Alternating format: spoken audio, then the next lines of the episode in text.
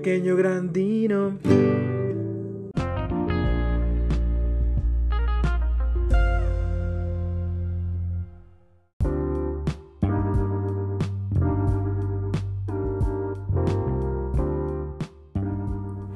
Mis queridos y no escuchas, bienvenidos nuevamente a esta zurrada eh, auditiva llamada conocida como es de que, como, como dijera nuestro eximio presidente, eh, es de que se le conoce como pequeño, gran eh, Dino.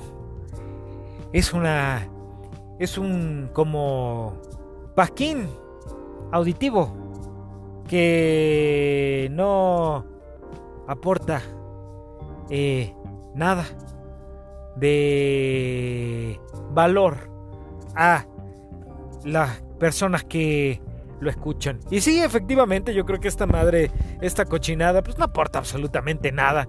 Si usted me escucha, pues en realidad está usted perdiendo su tiempo conmigo, tal y como lo digo al cierre de cada una de nuestras emisiones. Bueno, no emisiones, pero ay, ay, qué rico es emitir.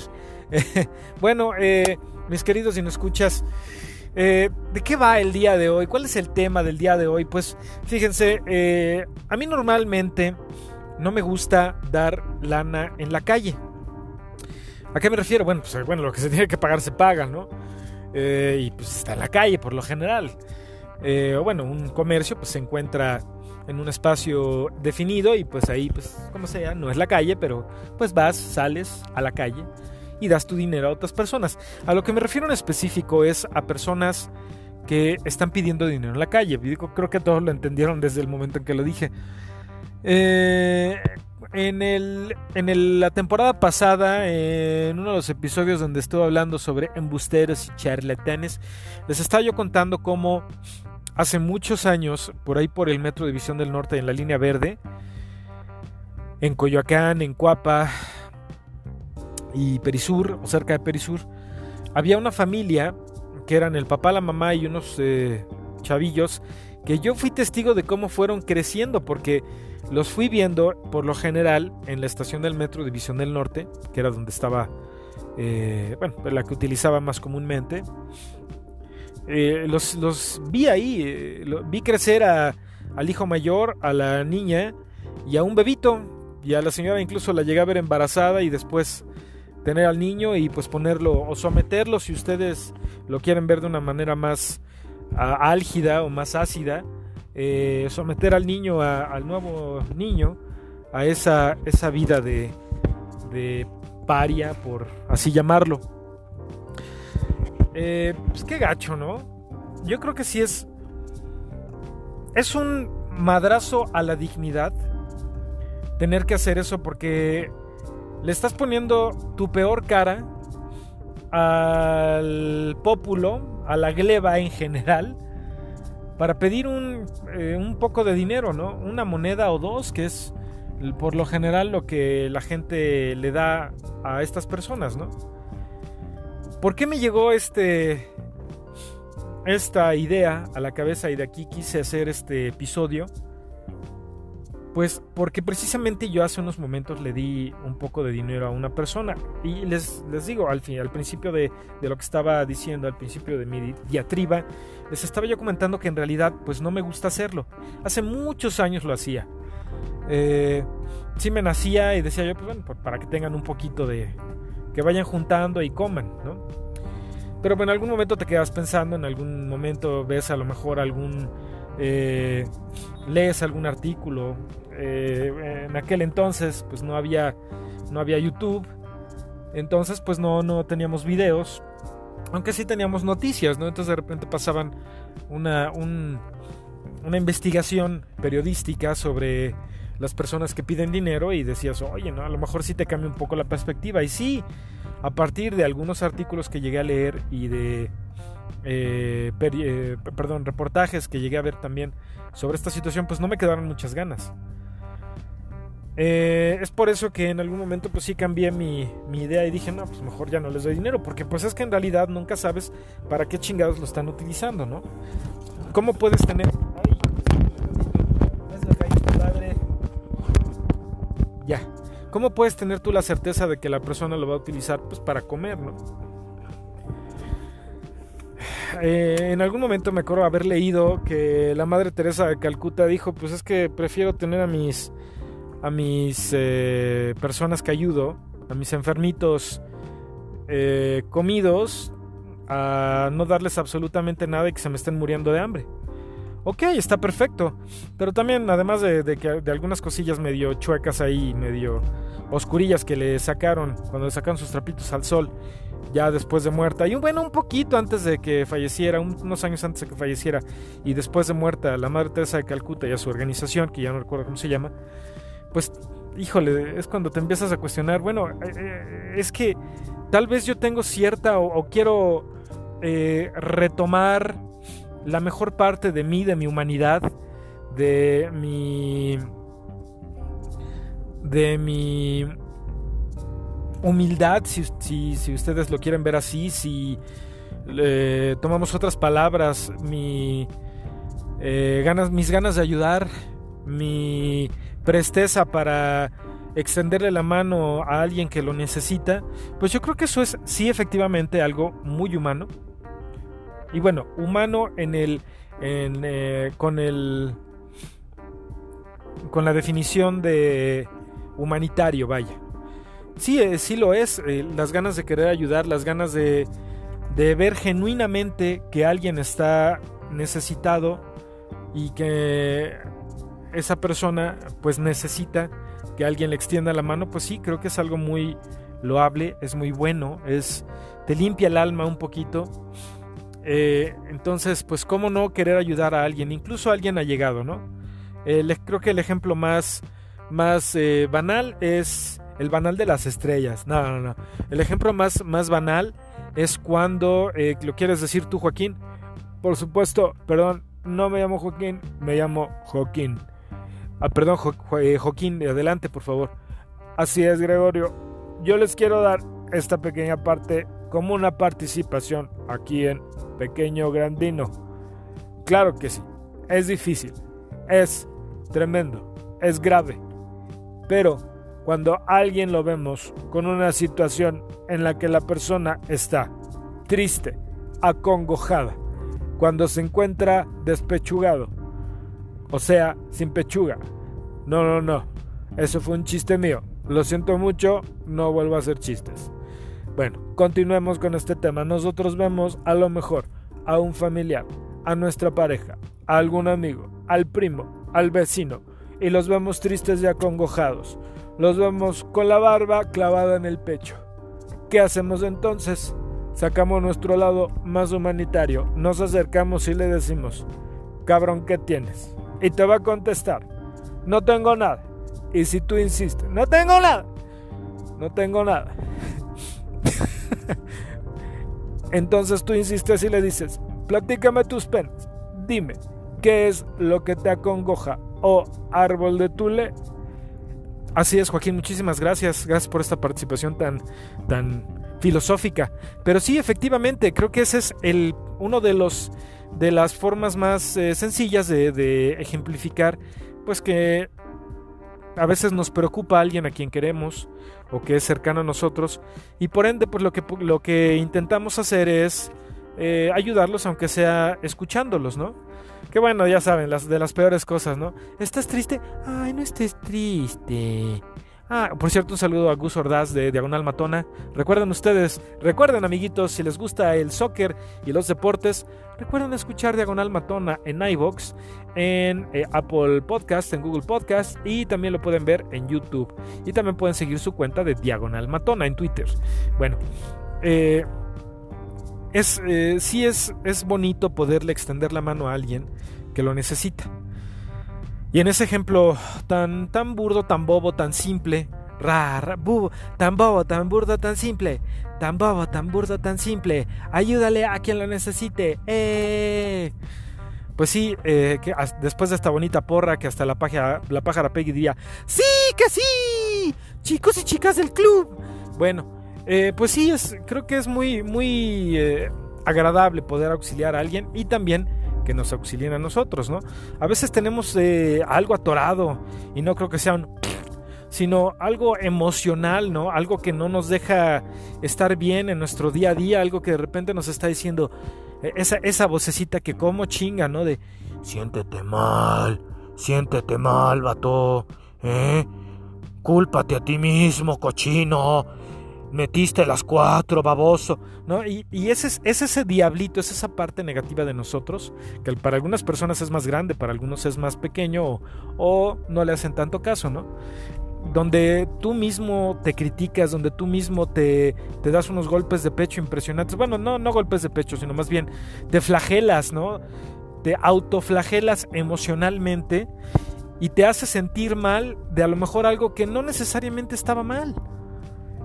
Entonces, a veces también hay que ayudarnos a nosotros mismos. Y yo creo que nosotros para que podamos ayudar efectivamente a alguien más, necesitamos primordialmente ayudarnos a nosotros mismos. Bueno, eh, con el ejemplo sencillo que di, pues oye, de repente te acercas a alguien, le dices, oye, ¿qué tienes? ¿Estás bien? ¿Te sientes bien? Y de repente la persona se empieza a bla, bla, bla, bla, bla, bla, bla, y pues se logra a lo mejor una catarsis, que a veces es lo único que mucha gente quiere, a veces no quiere, o la mayor parte de la gente no necesitan necesariamente un consejo. Por una situación, un consejo es algo muy difícil de dar y además muy peligroso de tomar. Y también muy peligroso de dar, ¿no? Eh, la razón es porque detrás de un consejo, tú estás hablando desde tu experiencia. Y no es posible saber si tu experiencia se va a acomodar a la experiencia y a las emociones o a las necesidades emocionales de la otra persona. Entonces, pues precisamente por eso es difícil dar un consejo, ¿no? Tal vez es mejor escuchar a la persona y tratar de que esa, esa persona encuentre un consejo para sí mismo o ayudarlo a lo mejor a cuestionarse para que la persona misma pueda lograr eh, darse a sí mismo una solución a su problema, una contestación, etcétera, etcétera, etcétera. Bueno, pero bueno, esa es como una forma en la que nosotros estamos ayudando emocionalmente a alguien. Sin embargo, y ya regresando al tema principal, ayudar económicamente a alguien pues tampoco es fácil.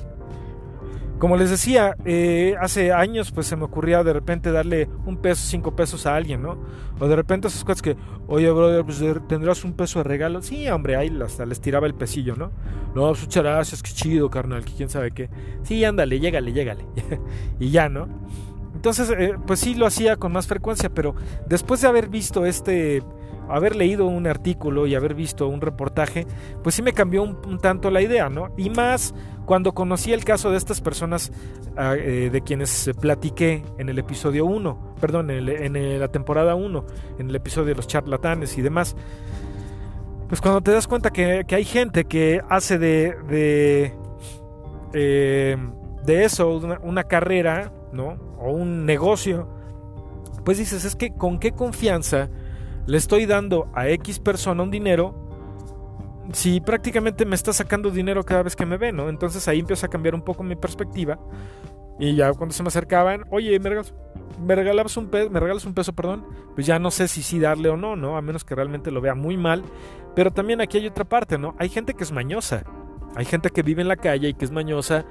Eh, ahí les da un ejemplo. Además de estas, de estas personas que, de esta familia dedicadas a, a pedirla en la calle, a mendigar, que eran unos mendigos de veras, unos mendigos mendigos. Eh, en casa de una, eh, de una chica con quien anduve hace muchos años por ahí por la viga, eh, estamos, bueno, para poder nosotros llegar a la viga, ella daba vuelta en U y ya estábamos ahí en la viga, ¿no? O sea, salía del domicilio, dábamos vuelta en U en su carro y ya estamos ahí en la viga. Entonces me acuerdo que yo voy sentado del lado de copiloto porque íbamos en su auto. Yo en aquel entonces no tenía auto. Y ya está, eh, a esta chica ve que se acerca un señor con unas muletas, que se veía medio mugrosón. Y dijo, no da para un taco. Ya ven que hasta, hasta eh, le hacen el, al teatro, ¿no? Las, ¿Cómo le hacen a la mamá? Y pues yo sí ya estaba a punto de darle una lana y me dice esta chica, me sube ella desde su lado del conductor, me sube el vidrio, ¿no? Y yo así, ¿qué, qué, qué, qué? No, no le des, no le des. Pues ya no le di yo al señor. Hasta pena me dio con él, ¿no? Y le dije, ¿qué onda? ¿Pero por qué? dice, no, es que este cuate no lo vieras. Me dice, mira, eh, ahorita le, le, déjale, doy otra vuelta por aquí, se regresa otra vez por la misma calle. El señor ya nos vio, ya ni siquiera se, se, acercó a pedir. Pero me dice, ¿ves ese carro? Sí, ese carro es de ese señor. Le dije, ay, claro que no. Por supuesto que sí. Yo es en serio, sí, es, lo hemos visto, mi abuela y yo, en muchas ocasiones cuando salimos a cierta hora, que el cuate trae las llaves del carro, se sube y se va, ¿no? De repente va y se compra una agua con lo que junta. Pero ese señor seguramente no tiene necesidad de pedir. Y dije, ¿cómo crees? Sí. Y además, este, si ves ahorita como que cojea, bueno, pues ya lo hemos visto que cuando se sube a su carro, sus dos piernas le funcionan a la perfección. Entonces, vuelvo al, al tema, tocando otra vez este tema, estos puntos. ¿Con qué confianza le estás dando tu dinero a una persona si no sabes en realidad, número uno, para qué lo va a utilizar? Y número dos, número dos si en realidad lo necesita.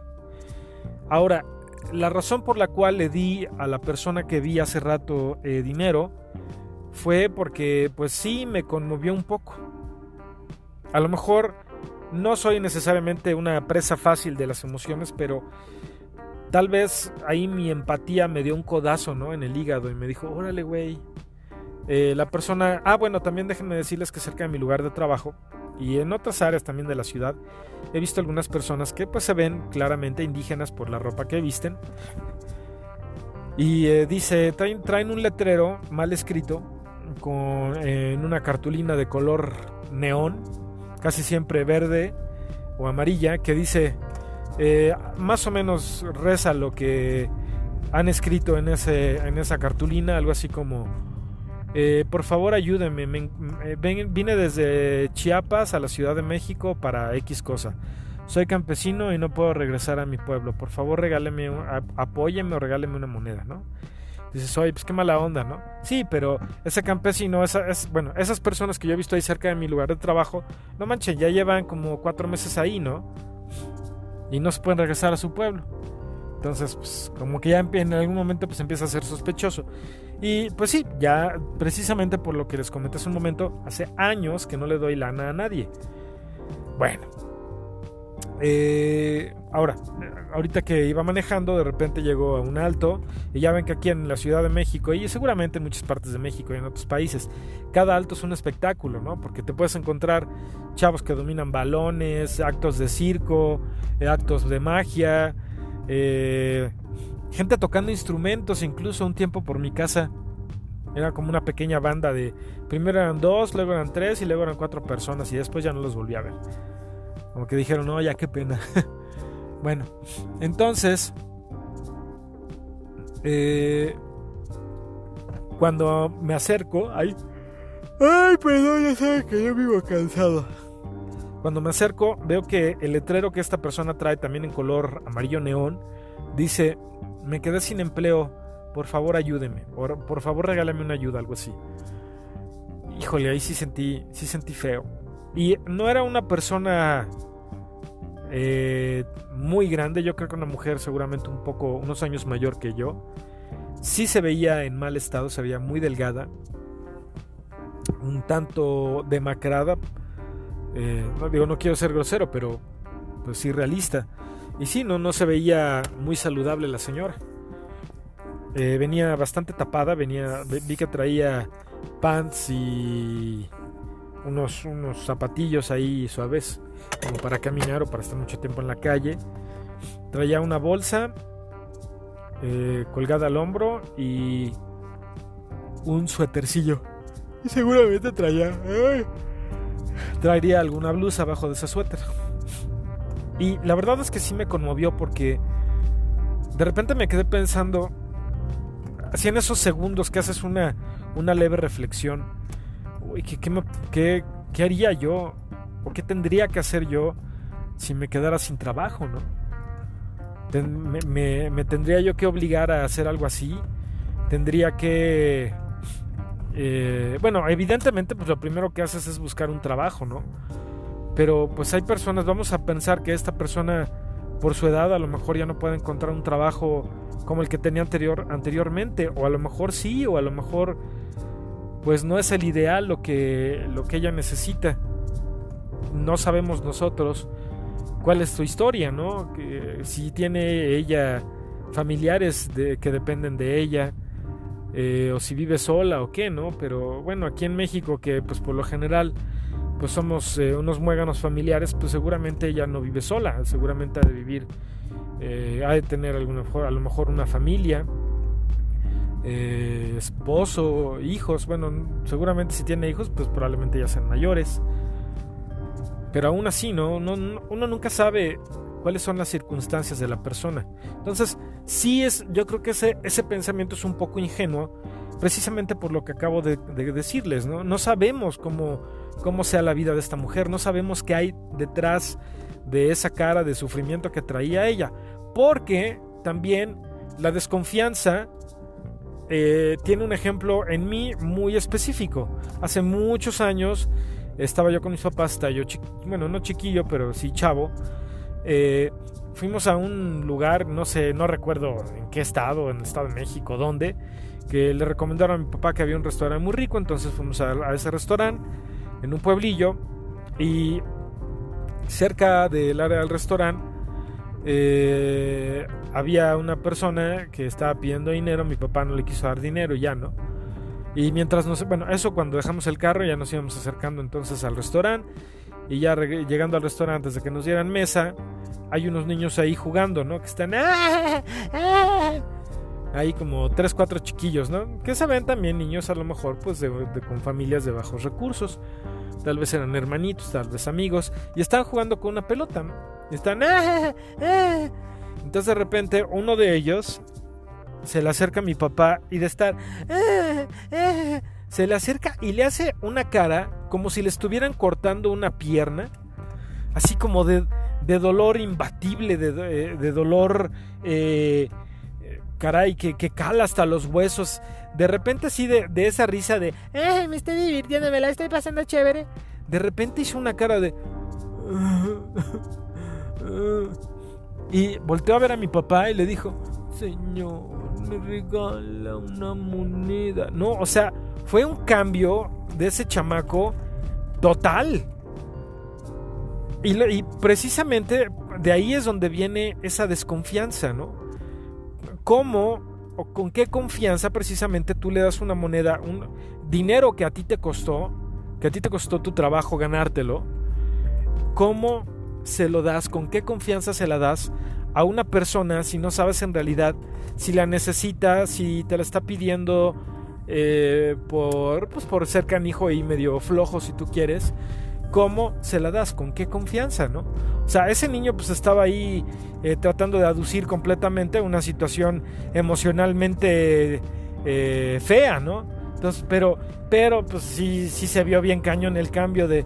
¡Ah, señor, una moneda, por favor. No manchen, o sea, hizo una cara de verdad, así de, de todo el dolor del mundo, todo, todo el sufrimiento de este país, ¿no?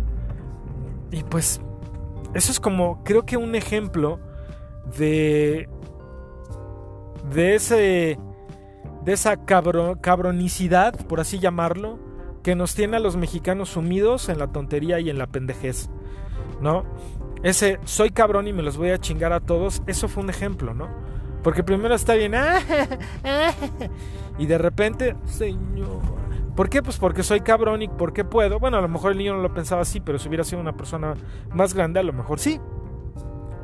Otro ejemplo, y ahorita que me acabo de acordar de esa situación, es un cuate que también está ahí por ahí por mi casa, que siempre camina así con, las, con los pies súper chuecos. Y parece que, que tiene la cadera mal y todo, y anda con un bastón. Y se acercaba a los autos, siempre casi casi con la misma ropa, desde que yo me acuerdo hace 10 años o más, siempre está vestido con la misma ropa, ¿no? Y casi siempre le, con cada alto le cambia el ángulo, o a lo mejor ya no tanto, pero antes le cambiaba el ángulo en que tenía dispuestos los pies. Eh, y sí, pues se la pasaba pasando, se la pasaba eh, pasando entre los carros precisamente para pedir dinero. Eh, hasta que en alguna ocasión que me toca el cambio del alto, pero del otro lado de la avenida, Ay, la avenida, ay, qué rico. eh, me doy cuenta que el cuate de repente como que ya se, se incorpora bien y así como que nadie lo, lo viera y se sienta por ahí y dices, oye, hijo de la fregada, ¿no? O sea, entonces, pues sí. Bueno, regresemos al tema nuevamente. Eh, ya casi voy a concluir este beat. Ya me quedan unos poquitos minutos disponibles nada más. Pero, bueno, sí, sí, le quise yo dar esas dos monedas, le di 15 pesos, me parece, a esa persona. Eh, me echó una bendición, evidente. muchas gracias, que Dios le bendiga, que Dios se lo pague. Que Dios se lo pegue. Eh, pues ok, pues es bienvenido, pero... Pero pues sí, creo que tengo que decir que esa situación de estoy desempleada, no tengo trabajo, por favor ayúdame, así me movió en cierta forma, ¿no? Eh, porque repito, quién sabe qué haría yo si en algún momento me quedo sin trabajo, esperemos que no. Eh, porque quién sabe hasta dónde tenga uno que llegar, ¿no? A lo mejor pues puedo montar un negocio, a lo mejor eh, puedo eh, buscar otro, otro puesto, puedo buscar otro lugar de trabajo, quién sabe, ¿no? O sea, pero si todo eso falla, ¿qué voy a tener que hacer, no? Pero bueno, con esa reflexión termino este beat del día de hoy. Hoy no me quiero extender tanto.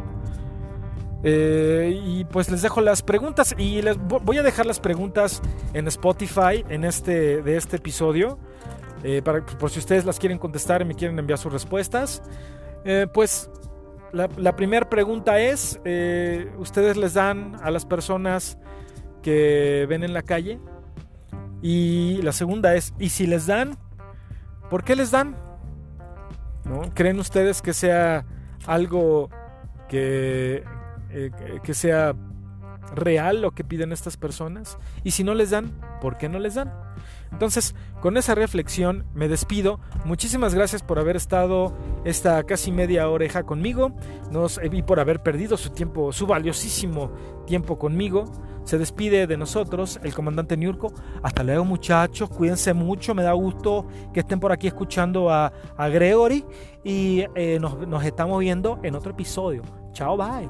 Y también Joaquín, Muchísimas gracias querido auditorio. Nos vemos en la siguiente ocasión. Ya estamos aquí estacionando el auto. Cuídense mucho y nos vemos. Y nuevamente yo me despido. Muchas gracias por haber perdido su tiempo conmigo muchachos. Nos vemos el siguiente episodio. Bye.